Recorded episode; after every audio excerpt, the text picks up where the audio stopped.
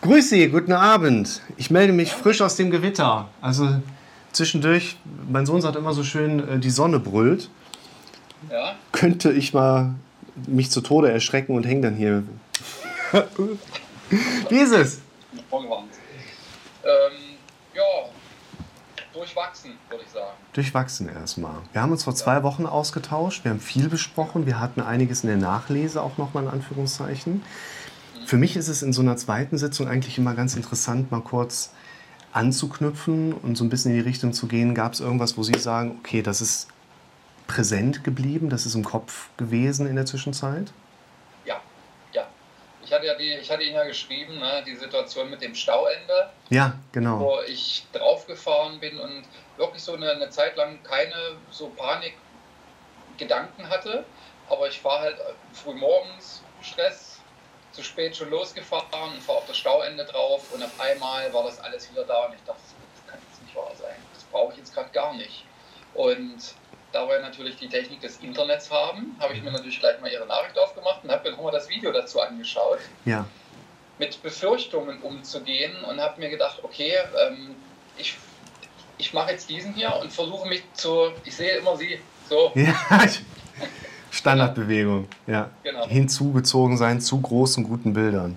Richtig. Und habe mir versucht, schnell was Einfaches einfallen zu lassen, so wie ich das lieber haben möchte. Und das hat tatsächlich funktioniert. Ich habe mir so den gestrigen, den Tag davor genommen und habe gedacht, der lief gut, der Tag. Und ich möchte den heute wieder so haben. Und habe ähm, halt mich mit den Gedanken versucht, auf den, auf den Tag zuvor zu fokussieren. Da war auch das Wetter gut, da war meine Laune gut. Und das hat tatsächlich geholfen, mich ein bisschen davon wegzubringen. Und in der Zwischenzeit, in der ich mir das überlegt hatte, war auch der Verkehr wieder einigermaßen am Laufen. Genau. Ich habe eine Situation gerade im Kopf, die sinngemäß ganz gut dazu passt. Das ist jetzt zwei Jahre her. Ich, wir haben ja zwei kleinere Kinder und ich versuche so die Zeit, wie jetzt äh, Kindergartenphase, eigentlich möglichst mit den Kindern noch irgendwie rumzukommen. Ne? Machen wir mal hier einen Urlaub, fahren wir da noch mal hin, machen einen kleinen Ausflug, wo wir einfach die Zeit flexibel nutzen können. Und äh, vor zwei Jahren war ich mit dem Kleineren für ein paar Tage, langes Wochenende nach äh, Seeland runtergefahren.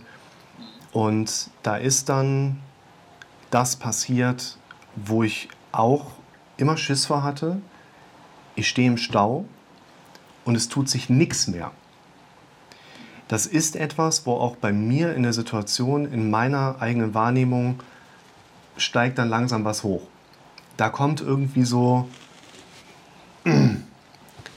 aus meinem Verständnis jetzt, ich habe kein Problem damit, im Stau zu stehen, in einer Vollsperrung, wenn ich nicht gerade da dreijähriges Kind mit am Start habe oder vierjähriges Kind, Ja. der dann entsprechend unterhalten werden möchte, der vielleicht dann irgendwann sagt, so, ich habe jetzt mal äh, das Bedürfnis, da draußen ein Häufchen zu machen und so, und man steht dann da.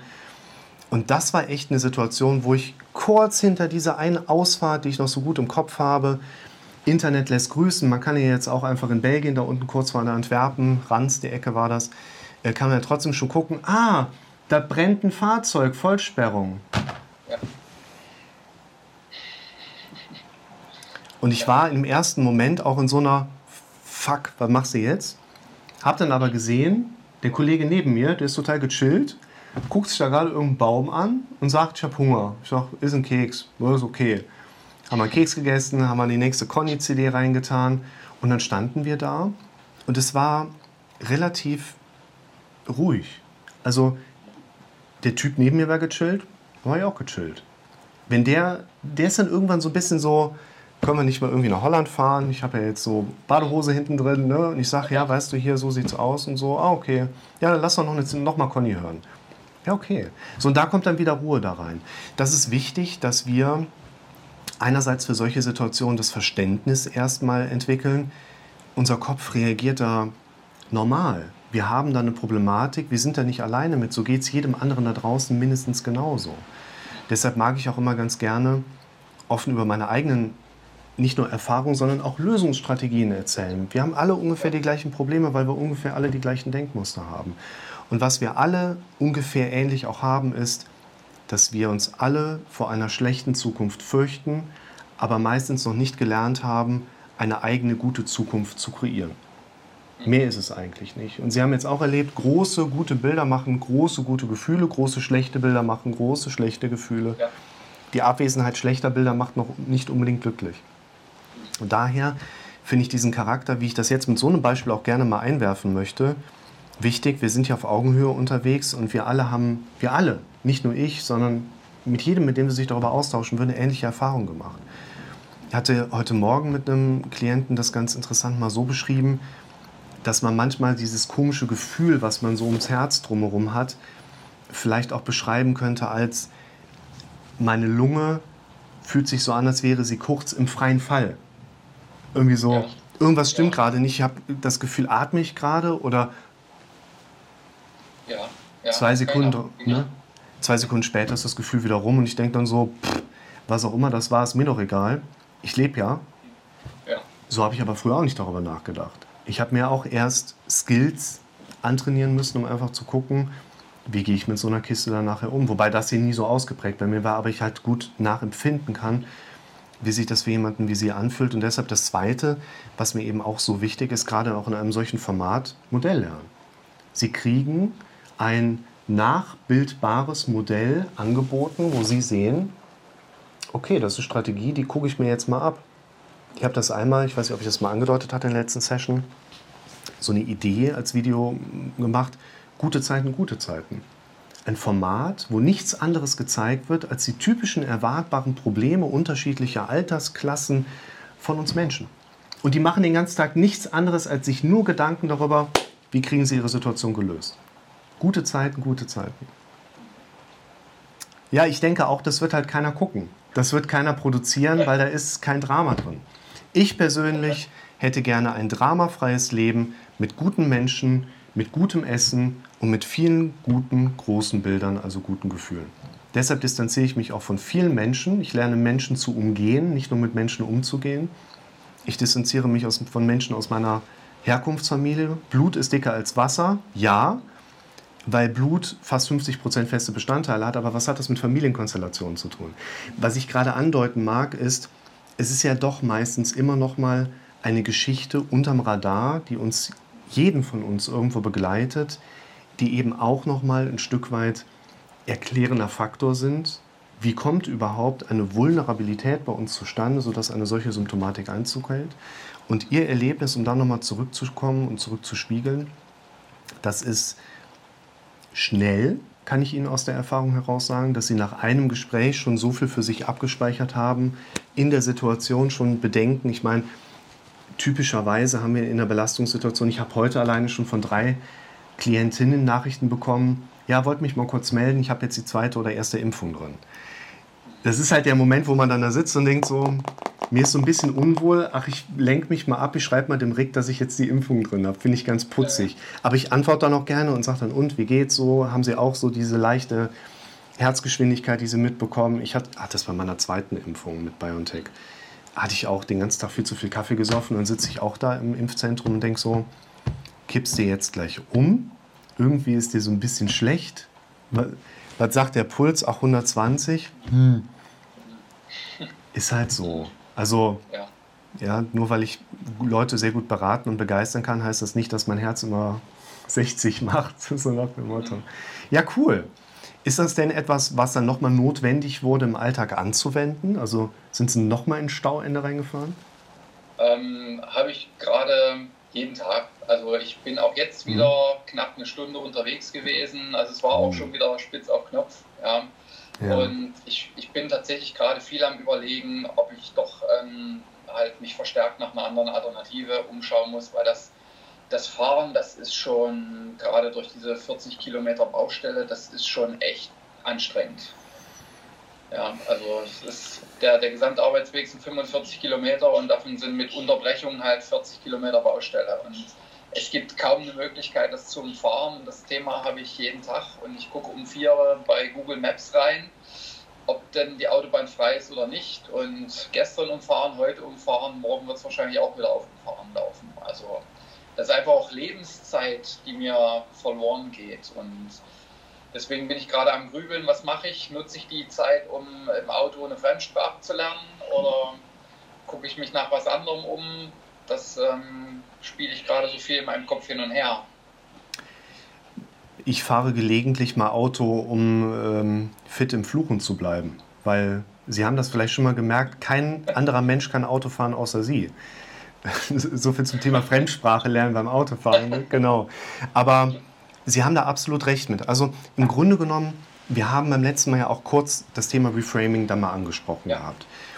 Ein Reframe hat aus meiner Sicht verschiedene Funktionen. Dazu gehört beispielsweise die Funktion, einmal Verständnis aufzubauen, dass unser Kopf das die ganze Zeit macht. In dem Video male ich ja auch so eine lustige Breitzähne da rein und so. Ne? Also zu verstehen, wie verarbeitet unser Kopf letztlich auch Informationen. Eine weitere Funktion ist vielleicht tatsächlich in das Bewertungssegment einzugreifen. Ich trainiere mir an, ich habe beispielsweise in meinem normalen Gesprächsraum nebenan, wo die Akustik nicht so gut ist, weshalb wir heute hier sind, ein großes Bild hinter mir an der Wand hängen, da ist so ein Wald drauf. Ich wollte immer so ein Bild hinter mir haben, das war in der zweiten Praxis, die ich dann damals hatte, 2013 bin ich da rein in die Räume hatte ich eine Vision, ein fertiges Bild. Ikea gehörte dazu. Ich fand die Idee dieses Bildes extrem stimmig. Das Bild an sich war jetzt gar nicht so mega gut. Das ist ein Laubwald. Das hat jetzt nicht so die mega Tiefe mit da drin. Bei einem einen oder anderen Video haben Sie es vielleicht sogar schon mal gesehen.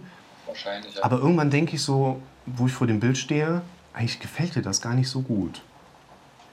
Thema Reframing. Wie kann ich zu diesem Bild eine andere Kontextmarkierung setzen, sodass ich zu diesem Bild eine andere emotionale Verbindung habe? Das ist jetzt ein sehr konkretes Beispiel für Reframing. Da stehe ich vor diesem Bild und denke so, das sieht ein bisschen so aus wie in diesem einen Urlaubspark auf Seeland bei Bräunisse, wo ich gefühlt so oft war und so viel gute Zeit verbracht habe, wenn man da diesen Weg geht und dann an so einem Frühsommermorgen mit so ein bisschen Tau in der Luft und zack, bekommt so ein Bild eine ganz andere Bedeutung.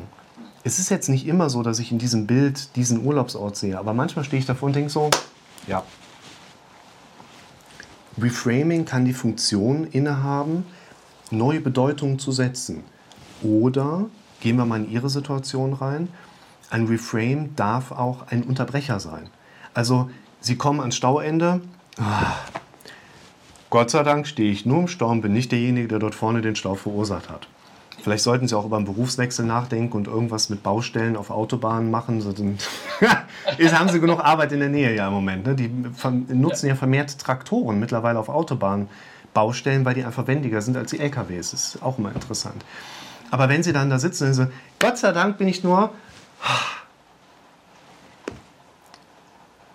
aber dann stehen wir ja trotzdem wieder im Stau. Das heißt, in solcher Reframe, wir denken jetzt, das, was wir bereits thematisiert haben, mal so ein bisschen weiter nach vorne, darf ein Unterbrecher sein, auf den ja dann etwas Neues folgt. Sie haben es gerade angedeutet. Lerne ich vielleicht eine Fremdsprache, lerne ich neues Fluchen, beschäftige ich mich vielleicht mit anderen Dingen, die in dieser Zeit für mich einfach eine vernünftige Investition meiner Lebenszeit darstellen. Genau. Und ich sage Ihnen ganz ehrlich, Change it, love it, leave it. Entweder finden wir eine Nutzbarmachung dieser Zeiträume, um eine andere Einstellung und damit Bewertung dazu zu bekommen, sodass sie vielleicht, ich übertreibe jetzt ein bisschen, irgendwann sagen, ich habe heute wieder im Stau stehen dürfen. Wie gesagt, ich übertreibe ein bisschen. Ja? Aber wir werden irgendwann auch zu der großen Problemstellung kommen, dass wir Menschen in unserem gesellschaftlichen Kontext heutzutage immer mehr zu modernen Nomaden werden. Wir haben ein unheimliches Fluktuieren, was dieses Hinzukommen zur Arbeitsstelle angeht. Wir haben so viele Menschen, die zum Beispiel jetzt bei mir in Bonn tagtäglich in die Stadt reinpendeln. Wir haben eine unglaubliche Zahl an Menschen, die tagtäglich aus der Stadt rauspendeln. Und wir sind nur noch in Bewegung drin. Und wir wissen aus der Studienlage heraus, dass die, also die wenigsten Menschen finden das jetzt geil. Die ganz, irgendwann wird es langweilig. Ich habe damals auch mal eine Zeit lang für eine Bank in Köln gearbeitet. Dann habe ich mal eine Zeit lang für eine Internetagentur in Köln gearbeitet. Und ich auch dachte so, hey, das wird cool. Ich stehe da in meinem richtig sexy Anzug, ich habe meine wunderbare Business-Tasche dabei und pendel mit dem Zug. Dieses Commuting, schön immer Käffchen dabei, oh, das erinnert mich so ein bisschen an die Zeit in London dann nachher so, geil. Ja, und dann macht man das mal im Monat, denkt man auch, ach, hier, wir haben uns doch letzte Woche schon im Zug gesehen, ja, alles klar, ja. Macht dann irgendwann keinen Spaß mehr. Und letztlich das ist so ein Punkt, wo ich versuche, meinen Kindern gerade auch im sehr offenen Gespräch aufzuzeigen, weshalb habe ich ein, eine hohe Motivation, mit den Kindern mehr Musik zu machen, denen mehr Musik beibringen zu können. Ich komme selber von Tasten vor allen Dingen, ein bisschen Seiteninstrument, Gitarre und so. Und ich habe das gerade gestern noch mal erlebt. Und ich glaube, das ist so ein Punkt, wo jeder Mensch versteht, was meine ich damit. Musik erleben aber auch Musik machen. Ich hatte gestern einen auf YouTube gefragt, Rick, wo kommt der Tinnitus her, sinngemäß? Ich war eine Zeit lang Berufsmusiker, also das hinterlässt Spuren in der, im Audiogramm. Nicht nur Musik erleben, sondern auch Musik machen. Macht große Gefühle. Und wenn wir uns Mensch im Kontext von Gesellschaft anschauen, dann hat der Mensch an verschiedenen Punkten extremer herausgebildet, wo der Mensch große Gefühle bekommt. Große Gefühle beim Sport, beim Fußball. Ich habe noch keinen Schreien gehört, also kann noch nicht so viel passiert sein gerade. Ne? Genau. Spielt gerade Deutschland gegen England. Aber ich glaube, wir Deutschen jubeln einfach sehr leise und es steht 10-0 oder irgendwie so. Ähm, Rockkonzerte, Wellnessangebote. Der Mensch strebt eigentlich die ganze Zeit nach großen Gefühlen, nach großen, guten Gefühlen. Aber der Mensch hat nie von sich aus beigebracht bekommen, wie er sich das heranzieht, wie er sich das manifestiert. Und immer wieder in sich in eine Situation zu begeben, wo man für sich merkt, so das will ich so nicht. Das schadet unserer persönlichen Integritätsebene, der dritte Faktor aus diesem Gefühlsbild. Und Wichtig ist aus meiner Sicht, wo Sie gerade sagten, Sie grübeln da gerade so ein bisschen drüber nach. Grübeln bringt Sie vielleicht weiter. Ja, vielleicht, ja. Also drehen wir es mal um. Bringt es Sie weiter? Naja, vielleicht bringt es mich auf einen anderen Gedanken, wie ich mir die Zukunft vorstelle oder Berufsidee oder vielleicht komme ich auf eine ganz andere Idee. Da stellt sich ja jetzt so ein bisschen die Frage, wie kommen Sie denn auf eine richtig gute Idee? Ja, was ist die richtig gute Idee? Woran erkennen wir die? Mhm, genau. Wird die vom Papst und der Queen zusammen an einer Monstranz in ihr Leben getragen? Wahrscheinlich nicht. Für mich, also wir können gerne mal kurz in das Thema reingehen, wenn das für Sie gerade okay ist und das passt, weil wir quasi so aus dem Einstieg, was war beim ersten Mal und so weiter, relativ schnell jetzt schon im Thema drin sind. Ich glaube, dass wir in Bezug auf Ihre Situation relativ schnell haben aufzeigen können, es gibt ein adäquates Verständnis des Auftretens Ihrer Symptomatik mit dem lebensgeschichtlichen Hintergrund. Vor allen Dingen, wenn wir sagen, welche Bilder, Gedanken, Befürchtungsmuster, Sorgen haben Sie immer wieder im Kopf. Letztlich sind alle Situationen, wo wir aus dem Denken, gemeinhin Grübeln, noch nicht ins Handeln kommen, für uns eine gewisse Schwierigkeit, beziehungsweise von uns zu fokussieren, weil das jedes Mal immer mit so ein bisschen die Problematik halt antriggert und dann so Symptome kommen wie eben diffuse Schwindelsymptom, Panikneigung, Ängste, Depressionsmuster. Und insofern ist es einerseits wichtig, diese Markierungen durchführen zu können, um eben auch sagen zu können, das tut mir nicht gut. Dieses Pendeln kann etwas sein, was wir nutzbar machen können, aber unterm Strich werden Sie ja mitbekommen, dass Sie irgendwann keine Reichweite mehr haben, hier oben Dinge aktiv umzuformulieren. Wir glauben an das, was wir am häufigsten gehört haben. Sie nehmen sich heute vor, direkt morgen früh. Ist es, Sie brauchen nicht früh zu gucken, ist Stau, ist kein Stau, es ist immer Stau. Sie fahren einfach in den Stau rein. So nach dem Motto. Und sie sagen sich heute zehnmal, dass sie sich morgen bei der Fahrt zehnmal sagen, ich nutze die Zeit für mich, das ist Me-Time, kriege ich hin. Wir können aber auch Zimt auf Hundescheiße streuen, es bleibt Hundescheiße im Endeffekt. Also irgendwann haben wir einfach Grenzen aufgezeigt bekommen. Und daher ist dieses Einkreisen problematischer Bereiche ein wichtiger Herangehenspunkt jetzt in unserem Gespräch, aber auch die Aufdeckung von noch fehlenden Faktoren, ne, wo ich eben das von Ihnen auch wieder zurückgespiegelt bekommen habe. Letztlich sind wir Menschen extrem über unseren Blick nach vorne immer wieder gesteuert. Also im Sinne von, die Ziele, die vor uns stehen, geben uns Energie, mit Freude und Zuversicht nach vorne blicken zu können. Wenn wir diese Ziele nicht haben, uns diese Zuversicht fehlt, werden wir ganz schnell von unserem Gehirn, das dramatisch und negativ und misserfolgsorientiert denkt, eher die Probleme aufgezeigt bekommen, was passiert, wenn ich meine Zukunft nicht selber plane. Der beste Weg, die Zukunft vorherzusagen, ist, sie zu kreieren. The best way to predict the future is to invent it, sinngemäß. Und deshalb sind aus meiner Sicht das Thema Ziele so extrem wichtig. Und jetzt kommen Sie ja mit dem Thema jetzt auch auf und sagen, Ziele ja, aber wie komme ich denn zu dem richtigen Ziel? Also wie haben wir die gute Idee, auf Ziele zu kommen? Und damit sprechen Sie tatsächlich mein aktuelles Lieblingsbild an, was mich persönlich dann total freut, dass wir nochmal gerade reingehen können.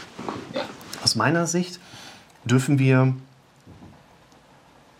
einige Facetten rund um dieses Thema auch so ein bisschen beleuchten, damit wir agil bleiben, damit wir in Bewegung bleiben. Weil zum Beispiel sich für uns die Frage stellt, nicht, warum sollte ich mich überhaupt mit Zielen beschäftigen, sondern wozu? Warum Fragen drücken uns gefühlt gegen die Wand? Wozu Fragen unterstellen uns einen Grund? Wozu sollte ich mehr Ziele in meinem Leben haben? Ja, weil es Bewegung reinbringt, weil es Agilität mitbringt, weil mein Leben höchstwahrscheinlich mit Zielen, auf die ich jeden Tag einen konkreten Schritt hinarbeiten darf, glücklicher sein wird als ohne. Die Frage, die sich dann dazu auch stellt, ist, wie komme ich zu guten Zielen, wie komme ich zu guten Ideen? Ich hatte es gerade schon angedeutet, wie erkennen wir eine gute Idee? Aus meiner Sicht gibt es keine guten Ideen. Wenn man jetzt zum Beispiel sagen würde, eine gute Idee merke ich sofort, die Idee ist so gut. Ja, aber woran würde ich das merken? Das macht einfach keinen Sinn. Weil uns die Erfahrungswerte fehlen, zu sagen, ja, daran würden wir jetzt wirklich eine richtig gute Idee erkennen. Die Sache ist, glaube ich, die, das sind ja jetzt nur mal Theorien, könnte man im weitesten sagen, die man mal auf sich selber antesten darf, einfach mal probieren darf, stimmt das für mich eigentlich auch es gibt keine guten Ideen. Eine gute Idee ist letztlich eine Idee, die wir irgendwann mal hatten, bei der wir aber am Ball geblieben sind. Das heißt, eine gute Idee kann ich eigentlich im Moment der Entstehung gar nicht als solche erkennen, sondern wenn ich eine gute Idee habe, dann weil ich sie behalten habe, dass ich weiterhin daran gearbeitet habe, dass ich an meiner Idee Pläne geschmiedet habe, Schmiedeprozesse sind nicht, ich hau einmal irgendwo drauf und erwarte, jetzt ist alles fertig, sondern das hat repetitiven Charakter. Da passiert einfach immer weiter was. Und ich glaube, das, was wir uns erstmal vor Augen führen dürfen, ist, eine gute Idee gibt es nicht, aber gute Ideen sind die, die wir aus unseren Ideen weiterentwickeln können. Jetzt kommt ein ganz entscheidender Punkt. Und auch das, ich verlinke Ihnen das nachher nochmal, ist ein Donnerstag aus Januar 2020 gewesen, der original so stattgefunden hat. Ich habe morgens junge Damen aus dem Westerwald hier sitzen. Wir erzählen so ein bisschen über Wohnsituationen.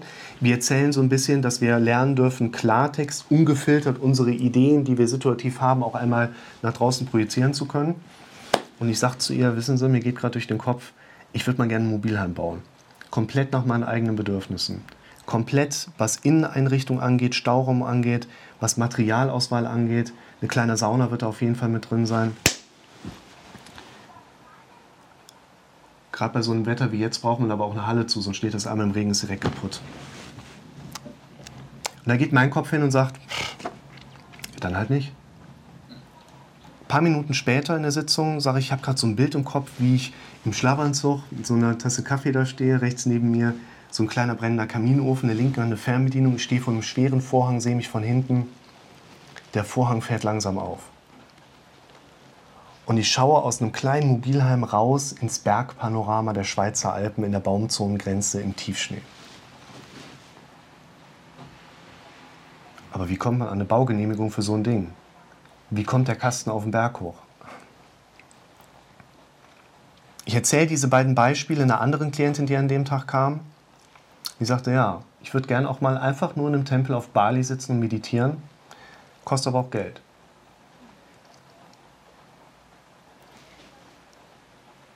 Wo sich wahrscheinlich jeder drin wiederfinden wird, jeder drin wiedererkennen wird, ist, wir haben eine Idee, unser Kopf kommentiert diese Idee oder stellt eine Frage dazu. Wir bewerten diese Kommentierung unseres Kopfes als Gegenargumentation, die eine Mauer vor uns aufbaut, mit der wir nicht kollidieren wollen und verdünnisieren uns. Hm, überlassen. Ich sitze im Auto, lutsche ein Fishermans, denke, das schmeckt mir nicht so gut. Eigentlich müssten die mal eine Packung machen, wo jede Sorte einmal drin ist zum Durchprobieren. Gibt's nicht. Dann kaufe ich mir halt jede Packung einmal, kaufe mir ein Döschen, wo ich die alle reintue dann sagt mein Kopf, kostet aber Geld. Dann halt nicht.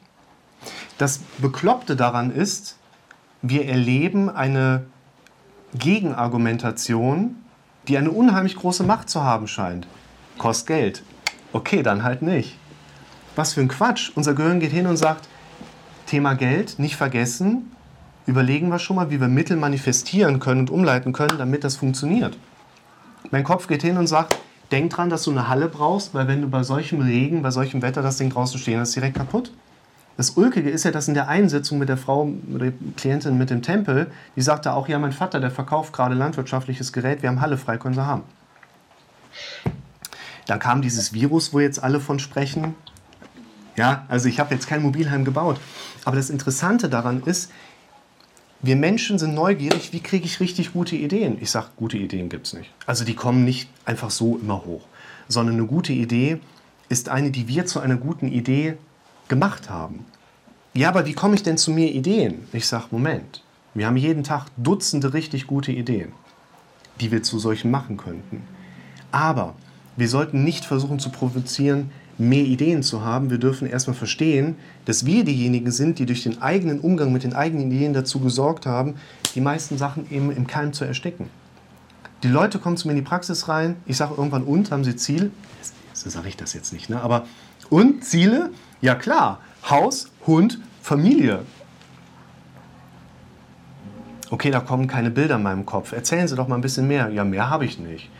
Das heißt, wir haben eine Zieleebene, da sind keine Bilder drin. Wir Menschen wollen aber große Gefühle haben und große Gefühle sind der Wechselfaktor aus großen Bildern. Also davon bei denen sagen, okay, nehmen wir diese Zieleebene, greifen wir mal auf und definieren hier in der Tiefe etwas weiter. Die anderen Leute, und das sind die meisten, sagen, nee, ich habe keine Ziele. Ich bin da im Moment ziellos, planlos unterwegs. Und das Spannende ist, es passiert jedes einzelne Mal. Natürlich hatte jeder von uns mal Ideen, Wünsche, Ziele und wir haben sie uns selber alle erfolgreich ausgeredet. Das kostet aber Geld. Warum sollte ich das schaffen? Da muss man Glück für haben. Was sagen meine Eltern dazu? Was ist, wenn ich jeden Tag 40 Kilometer Baustelle habe und im Stau stehe? Und das sind die, ne, das sind die Punkte, wo wir uns dann selber die Ideen ausreden. Das heißt, wie kommen wir zu guten Zielen? Wie kommen wir zu guten Ideen? Die kommen von ganz alleine. Wir dürfen lernen, anders mit unseren Ideen umzugehen manchmal einfach auch machen.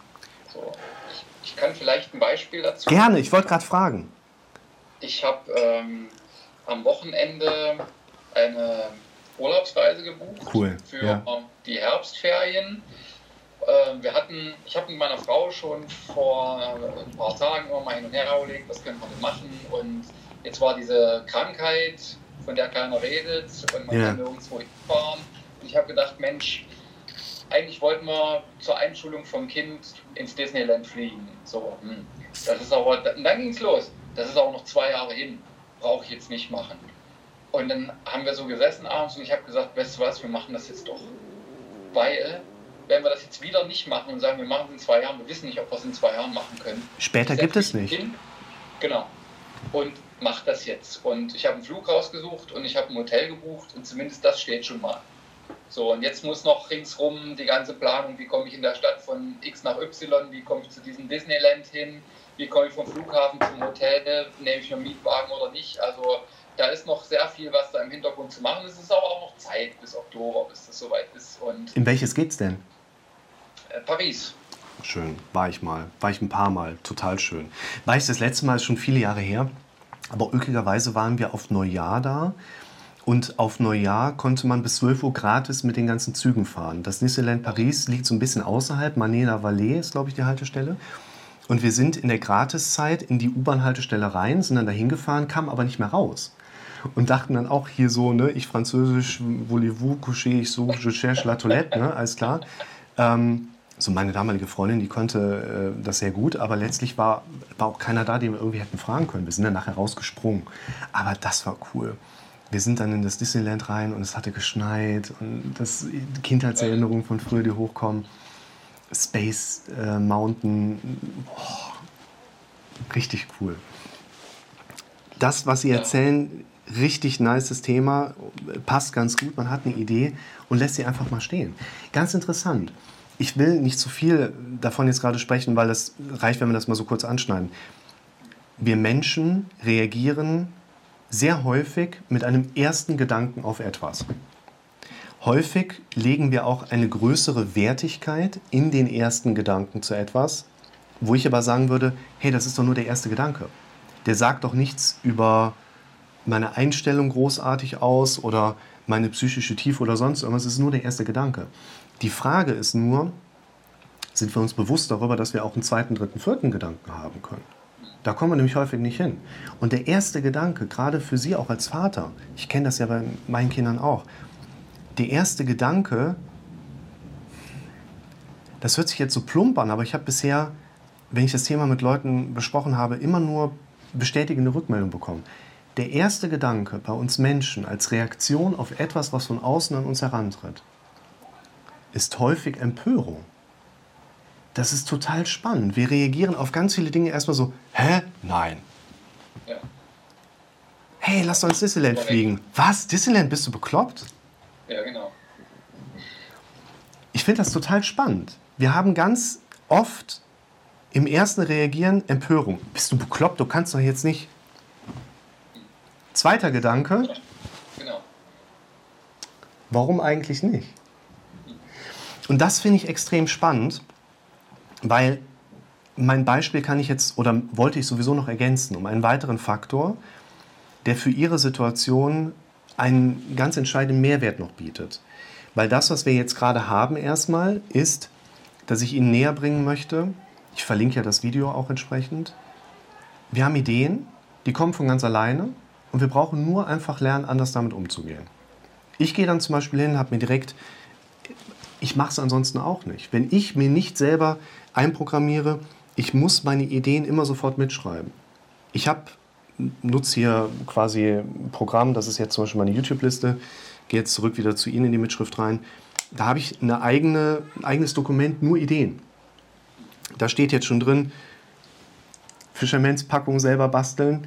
Da steht drin, weil das vor zwei Wochen mal so thematisch äh, bei mir aufkam, ich will es nicht weiterentwickeln, aber ich habe es aufgeschrieben, weil ich mich dazu verpflichtet habe, meine Ideen aufzuschreiben dass ich äh, Karamellpudding erfinde, wo Ibuprofen fertig drin ist.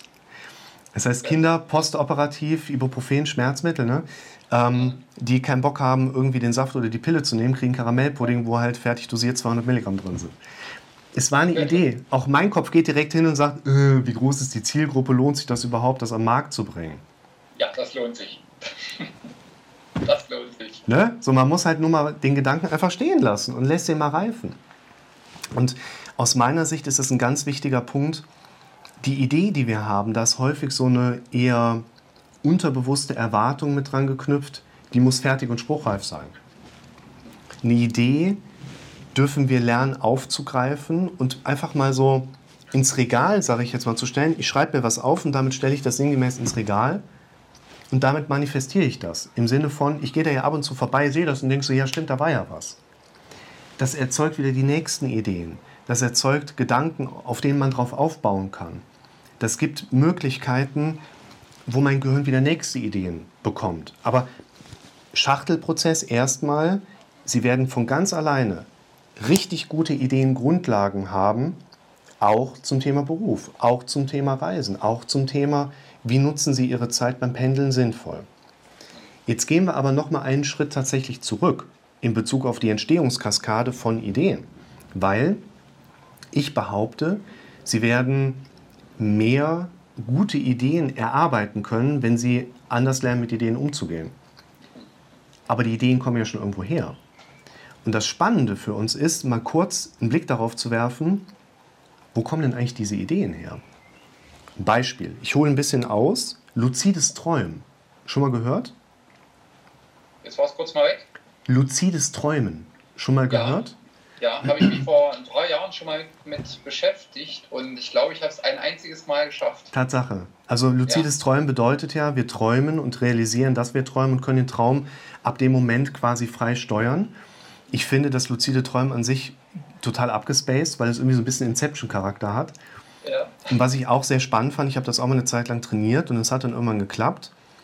Man erlebt sein eigenes Körpergefühl ja der Körper ist ja gelähmt und liegt da, aber man ist irgendwie trotzdem so total entspannt. Und was ich ein sehr interessantes Phänomen fand, das war bei mir dann auch so, man ist irgendwie so geflasht, dass man gerade seinen Traum komplett steuern kann, aber döselt so langsam wieder weg. Und in dem Moment, wo einem die Augen dann zufallen im Traum, wacht man auf. Total crazy Dynamik. Sie haben. Ich, ich habe mich äh, so erschrocken über eine Aussage, die ein Charakter in diesem Traum machte, dass ich darüber aufgewacht bin. Mhm. Aber vorher war das echt mega. So, das ging irgendwie um Motorradfahren. Ich dachte so, ja, ich kann mich sehr gut daran erinnern, ich kann auch gar nicht Motorrad fahren, aber Moment mal, ich könnte es ja eigentlich mal, mal versuchen. Und auf einmal ja. war da jemand, der hat mir das erklärt und ich bin Motorrad gefahren. Ja. Und es war super. Und dann sagte jemand zu mir, dann fragte ich so, hey, was machst du eigentlich hier? Und die Antwort war, keine Ahnung, das ist doch dein Traum. Und dann bin ich aufgewacht. Wie haben Sie es damals getriggert? Ich ähm, habe gelesen darüber, ich habe irgendwo ein Buch und ich habe viel auf YouTube mir angeschaut. Mhm und habe versucht, da gibt es Techniken dazu. Man muss halt sehr stark in, die, in diese Konzentration reinkommen, dass man irgendwie das merkt. Also ich kann es nicht mehr genau wiedergeben, es, war, es ist schon ein paar Jahre her. Diese ganzen Depressionsprobleme hatte und Konzentrationsprobleme und Schlafprobleme, habe ich mich erstmal darauf konzentriert, überhaupt wieder schlafen zu können. Es gibt unterschiedliche Möglichkeiten. Ich habe mir einige davon angeschaut zu einem damaligen Zeitpunkt und viele davon fand ich sehr umständlich. Non-Usability, irgendwie so ein bisschen. Und wo ich bei hängen geblieben bin, ist tatsächlich eine relativ simple Struktur, sich regelmäßig im Alltag Realitätsfragen zu stellen. Ich stehe an der Ampel, hüpf kurz hoch, frag mich, träume ich? Nö, wenn ich träumen würde, würde ich langsam runtergleiten. Aber so in Realität weiß, glaube ich, jeder, was dann passiert. Oder man geht irgendwo lang, träume ich, Nee, wenn ich träumen würde, könnte ich meine Hand durchpusten. Da gibt es so verschiedene Realitätsabfragen. Einfach nur fünf bis zehn Mal am Tag. Irgendwann, bei den meisten Leuten nach unter einer Woche, sechs, sieben Tage ungefähr, kommt tatsächlich dann das erste Klartraumerlebnis. Bei mir war das gar nicht, dass ich im Traum so eine Realitätsabfrage hatte, sondern ein Haus gesehen hatte, wo ich mir dann im Traum sagte, das siehst du so doch immer nur, wenn du träumst. Bam. Und dann war ich da. Und das Interessante für uns ist von der Dynamik, die wir hirnphysiologisch jetzt gerade ableiten können. Das ist letzten Endes ein sehr gutes Beispiel, um darzustellen, was machen wir beide eigentlich. Je häufiger wir mit unserem Bewusstsein bestimmte Dinge denken, desto eher bekommt unser Gehirn wiedererkennbare Muster gespiegelt. Unser Gehirn möchte immer sich wiederholende Muster möglichst ins Unterbewusste abspeichern, weil Handlungen, die aus dem Unterbewussten heraus gesteuert werden, deutlich weniger Energie verbrauchen als aus dem Bewusstsein heraus gesteuert. Sie können Auto fahren, ohne darüber nachzudenken. Sie können schreiben, ohne großartig sich Gedanken darüber zu machen. Sie können essen, ohne sich, also glaube ich mal, großartig zu bekleckern, aber nicht ich. Also, äh, immer im Phantasialand, wo ich mal gearbeitet habe, wenn es dann Spaghetti gab. Ich habe immer einen zweiten Pulli direkt drüber gezogen, weil ich kann einfach nicht Nudelsoße essen. Ähm, unser Unterbewusstsein möchte quasi diese Strategien für uns übernehmen. Das ist die Grundfunktion unseres Gehirns, Dinge zu lernen. Deshalb auch, wir glauben nicht an das, was richtig ist. Wir glauben an das, was wir am häufigsten gehört haben. Und wenn wir dann häufig genug mit unserem Bewusstsein diese Realitätsabfragen im Sinne von sich wiederholenden Mustern unserem Unterbewusstsein angeboten haben, baut sich das dort ein und wird irgendwann wieder präsent werden, wenn unser Unterbewusstsein unser Denken steuert, wie zum Beispiel im Schlaf. Und genau, so können wir quasi dieses luzide Träumen, ich habe gerade, ich glaube, da ist ein Pass gerade daneben gegangen, dieses luzide Träumen in unser quasi Erleben mit einbauen. Das Interessante für uns ist jetzt nicht, es geht ums luzide Träumen, das ist ja nur ein Beispiel. Das Autofahren verlinke ich Ihnen auch nochmal, Autofahren ohne darüber nachzudenken. Das ist für uns nämlich auch deshalb ein ganz interessantes Bild, weil es dort um den zentralen Ansatz eigentlich auch im therapeutischen Hintergrund geht, dass wir lernen, mit uns zu sprechen. Nicht nur der Stimme zuzuhören, nicht nur auf die Stimme mit noch mehr Panik zu reagieren. Was ist, wenn schief geht? Ja, das wäre total schlimm. Das ist kein Dialog. Dialog kommt vom griechischen Dialogos und bedeutet so viel wie Dialog. Also zwei Worte. Ja? Und wir dürfen diesen Dialog lernen, genauso wie auch das Autofahren ein gutes Beispiel dafür ist. Dass dieses luzide Träumen zeigt für mich jetzt in Ihrer Situation nochmal auf, unser Unterbewusstsein greift sich Inhalte aus dem Bewusstsein ab und denkt sie für uns weiter, wenn wir mit unserem Bewusstsein uns nicht mehr um dieses Thema kümmern. Das bedeutet, Beispiel von mir, vor zwei Wochen gehe ich montags morgens joggen und habe so ein Thema, wo ich denke, wenn ich da im Urlaub bin, erlebe ich diese Zeit zwischen Abreise und ich fahre nach Hause, also raus aus dem Ferienhaus, wir sind noch ein paar Stunden am Strand und fahren nach Hause. Ah, da hänge ich immer so blöd in der Luft. Also bin ich losgelaufen mit der Frage, was kann ich an diesem Mittwochnachmittag entspannt machen, um jetzt schon im Voraus, in der Vorausschau, im Vorausblick nach vorne, ein Gefühl der Entspannung zu haben? Mein Gehirn sagt dann auch direkt, ja komm, da finden wir eine Idee, lass mal überlegen. So funktioniert das mit dem Unterbewusstsein aber nicht. Wir müssen hingehen und mit unserem Bewusstsein andere Dinge fokussieren. Guck dir den Baum an, guck dir das Haus da drüben an, hör mal auf die Musik, die da gerade läuft. Das sind ablenkende Faktoren, die diesen ursprünglichen Gedankenreiz überlagern.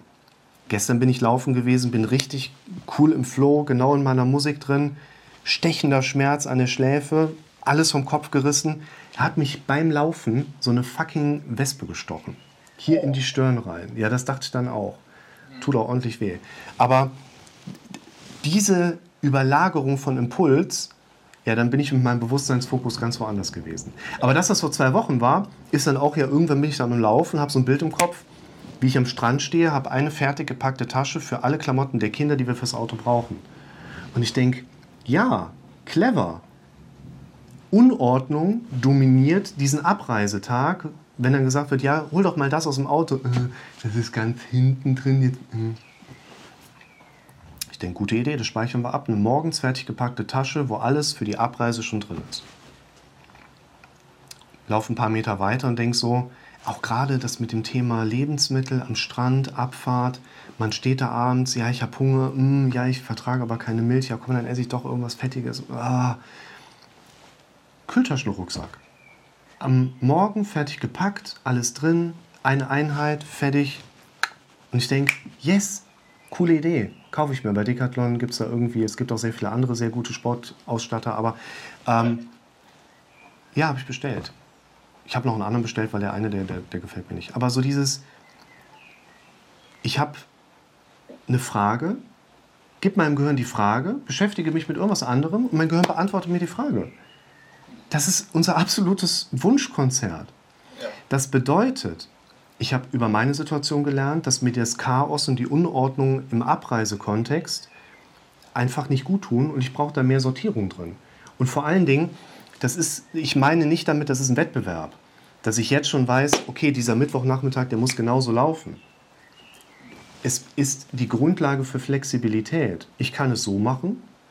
Wenn wir so ein Wetter haben, setze ich mich auch nicht an den Strand dann fahren wir nochmal ein Spielzeuggeschäft und dann nach Hause oder irgendwie so.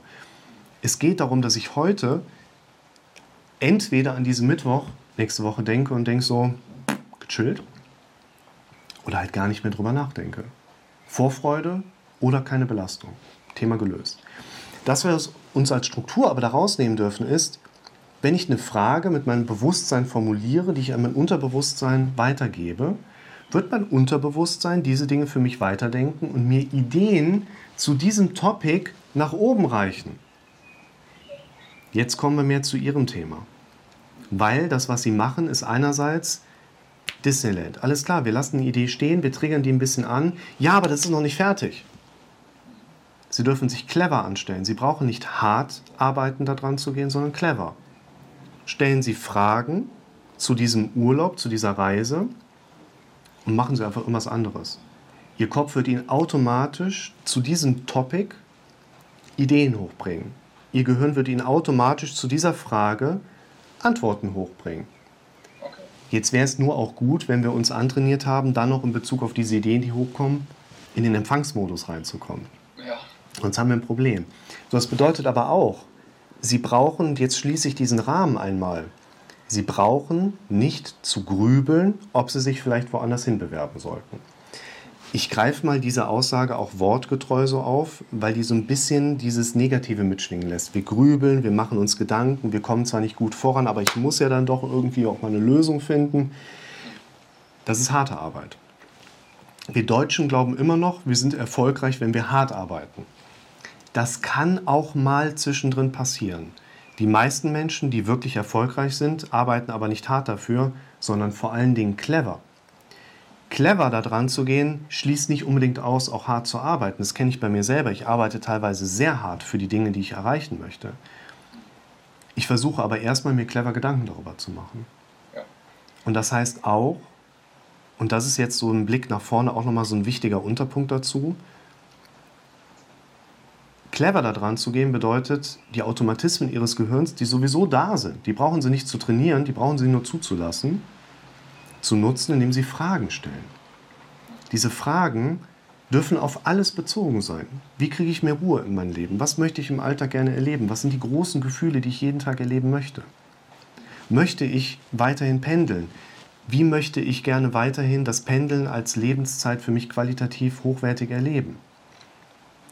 Wie möchte ich mit Ängsten umgehen, die in Bezug auf die Bewerbung zu einer neuen Arbeitsstelle hochkommen? Fragen Sie das doch nicht mich, fragen Sie das sich selbst in Anführungszeichen. Das ist ein extrem wertvolles Modell, wo man vielleicht abschließend und rundmachend sagen kann, die Qualität unserer Fragen bestimmt die Qualität unseres Lebens mit. Ja, sehr gut.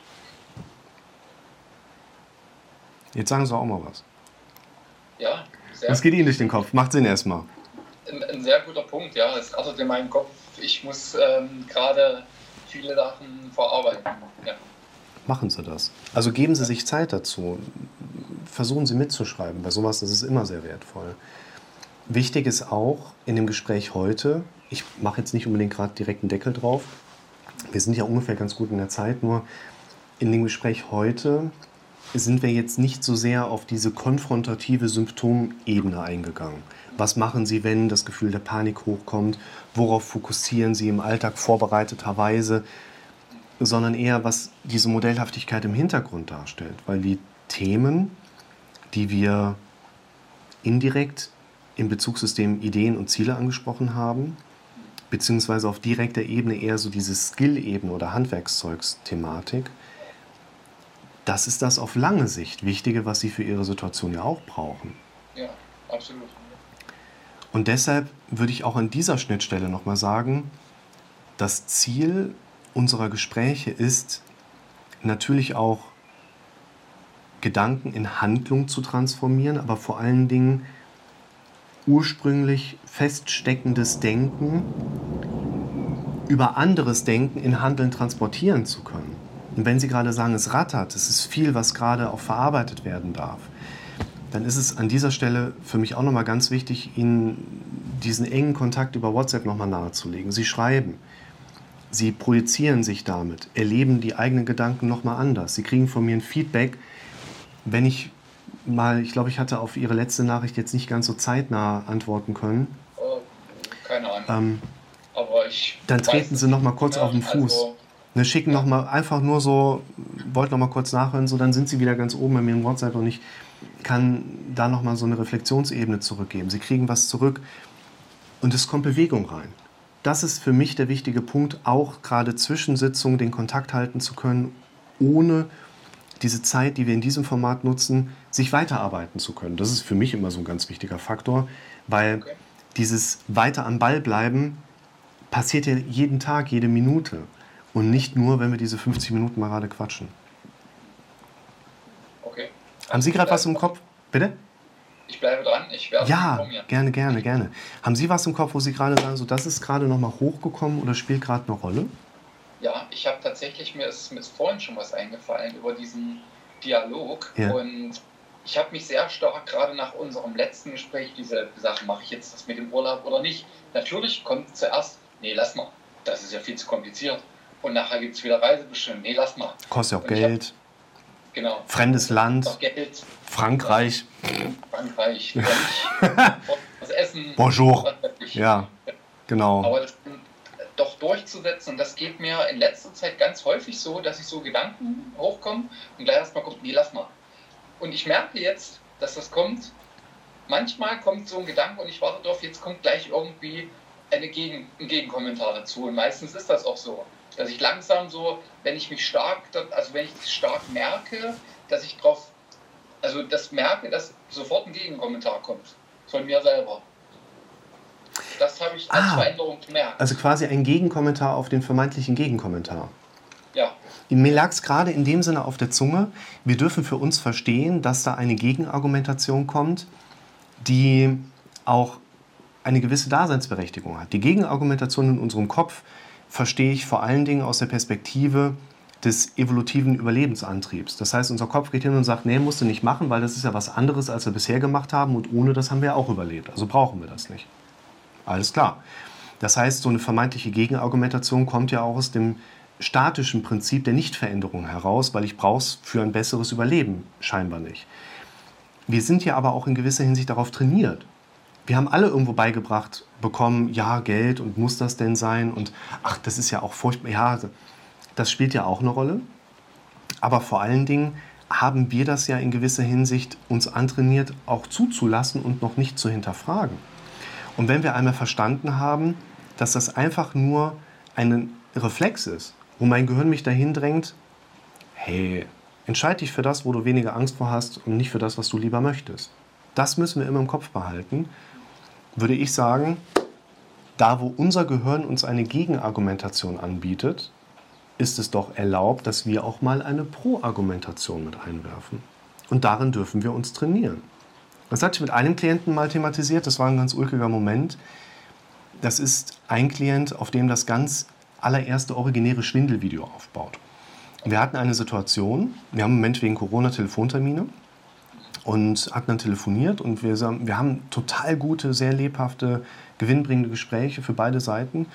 Und ich war dann mit ihm am Quatschen und ich hörte dann im Hintergrund so, war er am Tippen. Paraphrasiert sich unsere Inhalte nochmal, geht nochmal da rein, versucht sich da nochmal hineinzuversetzen. Finde ich sehr wertvoll, macht immer Sinn. Ich habe aber an der Stelle mal zu ihm gesagt, ich mache mal einen Vorschlag, hören Sie mal auf mitzuschreiben.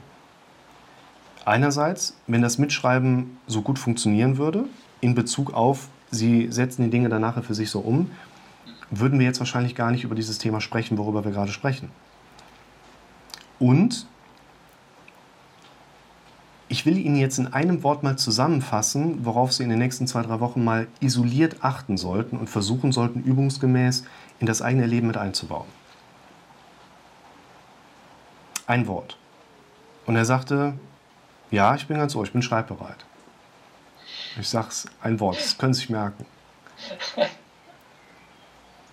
Und ich sag, oder. Ich habe ihn ja nicht gesehen, aber wahrscheinlich hat er erstmal so geguckt wie Sie. So. Oder was? Dürfen Sie ein bisschen sacken lassen. Wir erleben eine Idee, Gegenargumentation. Das kostet Geld. Okay, dann halt nicht. Oder ich schreibe die Idee zumindest mal auf. Disneyland. Ah, Frankreich, Parade, Corona. Ah, wie kommen wir da hin? Oder wir träumen einfach mal ein bisschen vor uns hin. Erst Paris, dann Miami. Das war so als Kind immer mein Traumziel. Oh, bin ich noch nie, würde ich gerne mal hin. Dieses, die Sonne brüllt wieder. Dieses oder kann eine so ein starker Unterbrecher sein, der gleichzeitig aber wieder Denkstruktur ebnet. Und das würde ich Ihnen auch nochmal mitgeben, gerade so mit dem Fokus in der heutigen Session auf das Thema innere Kommunikation, innerer Dialog. Oder Ihre Frau kommt auf Sie zu und sagt, hey, hast du nicht Bock heute Abend eine Pizza zu bestellen, ein Bierchen zu trinken, wir gucken einen guten Film. Ach nee, deine Filmauswahl, weißt du. Oder, ja, lass das mal machen. Die meisten Dinge in unserem Leben, wo wir Defizite erleben, sind nicht in unserem Leben, weil wir eine Depression haben, weil wir eine Angststörung haben oder sonst was haben, sondern weil wir immer alles abgewehrt haben. Und oder kann uns vielleicht ein bisschen dabei helfen, auch mal anders über Dinge nachzudenken. Okay. Haben Sie noch eine Frage? Oder? ja. Ich habe es nicht aufgeschrieben. Es, kommen, es kommen mit Sicherheit Fragen. Ich werde sie löchern. Gerne. Ja. Schreiben Sie zu jeder Tages- und Nachtzeit. Ich bin nachts im Flugmodus, also Sie stören nie. Wichtige Menschen stören nie. Schreiben Sie alles raus, was im Moment so hochkommt, weil da passiert in der Regel immer eine ganze Menge. Es geht ja auch nicht darum, dass ich jetzt alles verarbeite und verwerte, was Sie mir rüberschicken. Aber diese Musterveränderung im eigenen Erleben, man fängt an mitzuschreiben, bekommt eine andere Perspektive, ein anderes Bezugssystem dazu. Genau das sollten Sie machen. Wir halten gerne den Kontakt, schreiben über WhatsApp auch. Ähm, ich schicke Ihnen nochmal den Link mit der nächsten Terminbuchungsmöglichkeit zu. Wir halten aber gerne, weil nächste Woche sieht wegen meines Urlaubs sehr eng aus, übernächste Woche den engen Kontakt mit all Ihren Fragen, die dann hochkommen. Dann sage ich erstmal, ich freue mich von Ihnen zu hören. Ja, vielen Dank. In diesem Sinne, einen schönen Abend noch. Ebenfalls. Ciao, danke.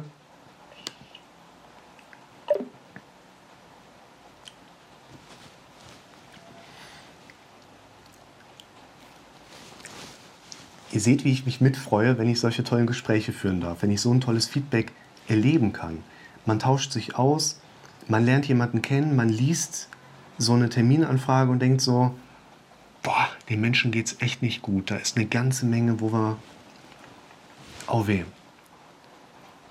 Und dann quatschst du mit so jemandem, erlebst ein lockeres Gespräch, erlebst Offenheit, Empfänglichkeit für neue Ideen, Veränderungsbereitschaft, Veränderungsimpuls. Und gerade bei so jemandem, wo man mit wenig in einer sehr synchronen Schwingungsebene sofort die richtigen Beispiele auf den Punkt formulieren kann, wo man dann, ich verlinke die Videos für euch ja auch unten in der Videobeschreibung, die machen mit am meisten Gespräch. Ich freue mich auch hier auf die nächste Session, wo ich euch wieder gerne mitnehme.